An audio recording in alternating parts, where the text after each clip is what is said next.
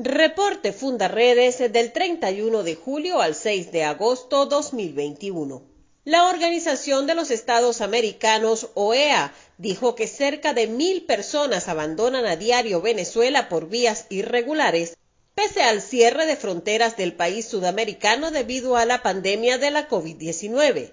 Según la organización, las principales razones por las que cientos de venezolanos huyen a diario de su país son la emergencia humanitaria, la violación a los derechos humanos, la inseguridad, el colapso de los servicios básicos y la hiperinflación, ubicada en un 6.500% según el Fondo Monetario Internacional.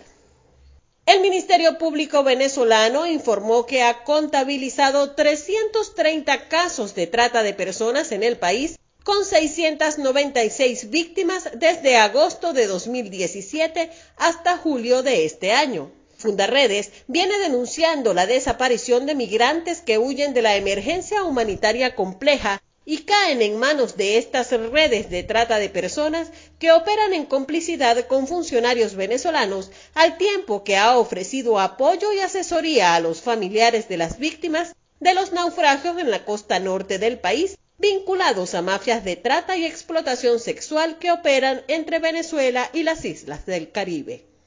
Con protestas cívicas, ONGs y activistas de Fundaredes recordaron la arbitraria detención de los directivos de esta organización que esta semana cumplieron un mes privados de libertad y sometidos a la violación de sus derechos fundamentales.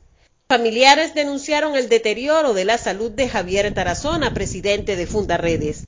Acciones como pancartazos y entrega de volantes se han usado para visibilizar la situación. Los jóvenes del Táchira realizaron una misa por la salud y la libertad de Javier Tarazona, Omar de Dios García y Rafael Tarazona.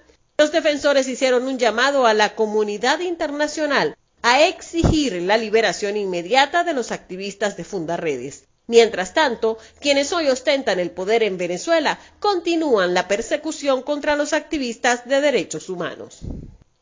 En Bolívar, las trece comunidades del Alto Paraguay y las etnias pemones, yecuanas, chirianas, curripacos y arahuacos están en guerra por el control del oro, entre sí con los criollos y con los grupos irregulares, lo que ha elevado los niveles de violencia en toda la zona. La salida de venezolanos por la frontera con Brasil continúa, así como la extorsión en las alcabalas de las diferentes vías en toda la entidad, pero especialmente hacia los pasos fronterizos.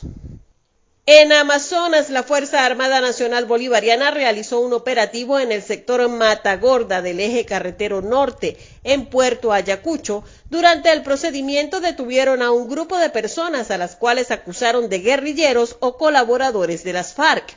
Un joven de la etnia Hibi fue privado de su libertad y trasladado a Ramo Verde. Fundaredes viene haciendo seguimiento al caso, brindando atención a la víctima y a sus familiares.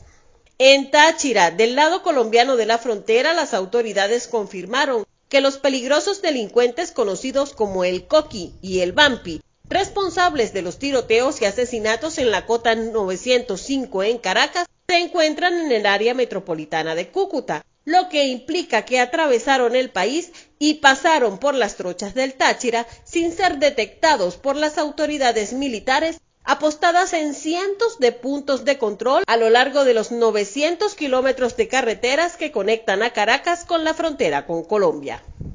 En Apure, un militar fue detenido por la Dirección de Contrainteligencia Militar de acusado de estar presuntamente vinculado a las disidencias de las Fuerzas Armadas Revolucionarias de Colombia, FARC. Un reporte de prensa señala que el detenido sostenía reuniones con Jorge Eliezer Jiménez Martínez, alias Arturo, quien lidera las disidencias de las FARC de Gentil Duarte en el estado Apure. Esta semana fue abatido en el río Arauca a la altura de la población venezolana de El Amparo, alias El Mono, cabecilla del frente décimo de las FARC. La canoa en la que se desplazaba fue interceptada por un grupo de hombres armados que abrieron fuego contra el guerrillero. En el hecho, además, resultó herido el conductor de la canoa. Comparte. Ayudemos a vencer la censura en Venezuela. Consulta esta y otras informaciones en nuestro portal www.fundaredes.org.